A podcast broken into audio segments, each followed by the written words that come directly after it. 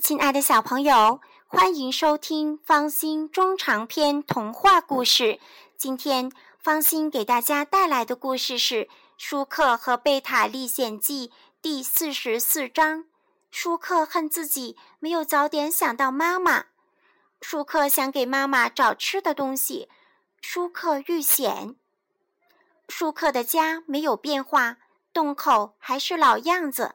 舒克趴在洞口听听。里面没动静，他蹑手蹑脚地钻进去，生怕吓着妈妈。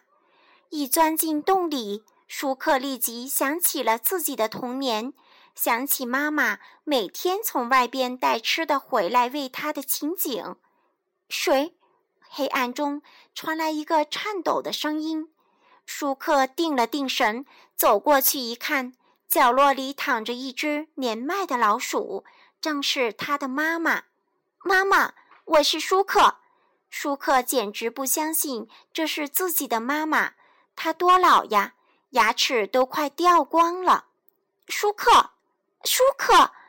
妈妈惊讶地欠起身子，一把抓住舒克的胳膊，又躺下了。你怎么回来了呢？你不该回来。妈妈，你病了？舒克问。我老了，不行了。好多天没吃上东西了，妈妈有气无力地说：“听说你在外边混了个好名声，妈妈也就放心了。千万要保住这个好名声呀！妈妈知道，老鼠混个好名声难呀。你快离开我吧，不然好名声就全丢了。”望着饿得有气无力的妈妈。舒克忽然恨起自己来，为了自己有个好名声，就把年迈的妈妈扔在家里不管。这样做，好名声到手了，可可良心到哪去了？没有良心的好名声，能算好名声吗？妈妈，我对不起你，是你把我养大的，我怎么可以扔下你不管呀？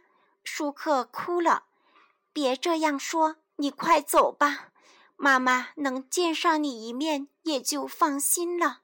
记住，保住好名声，保住好名声啊！妈妈拨开舒克的胳膊，闭上眼睛。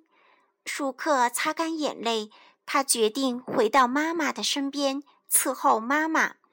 等妈妈身体好一点，就带她出去。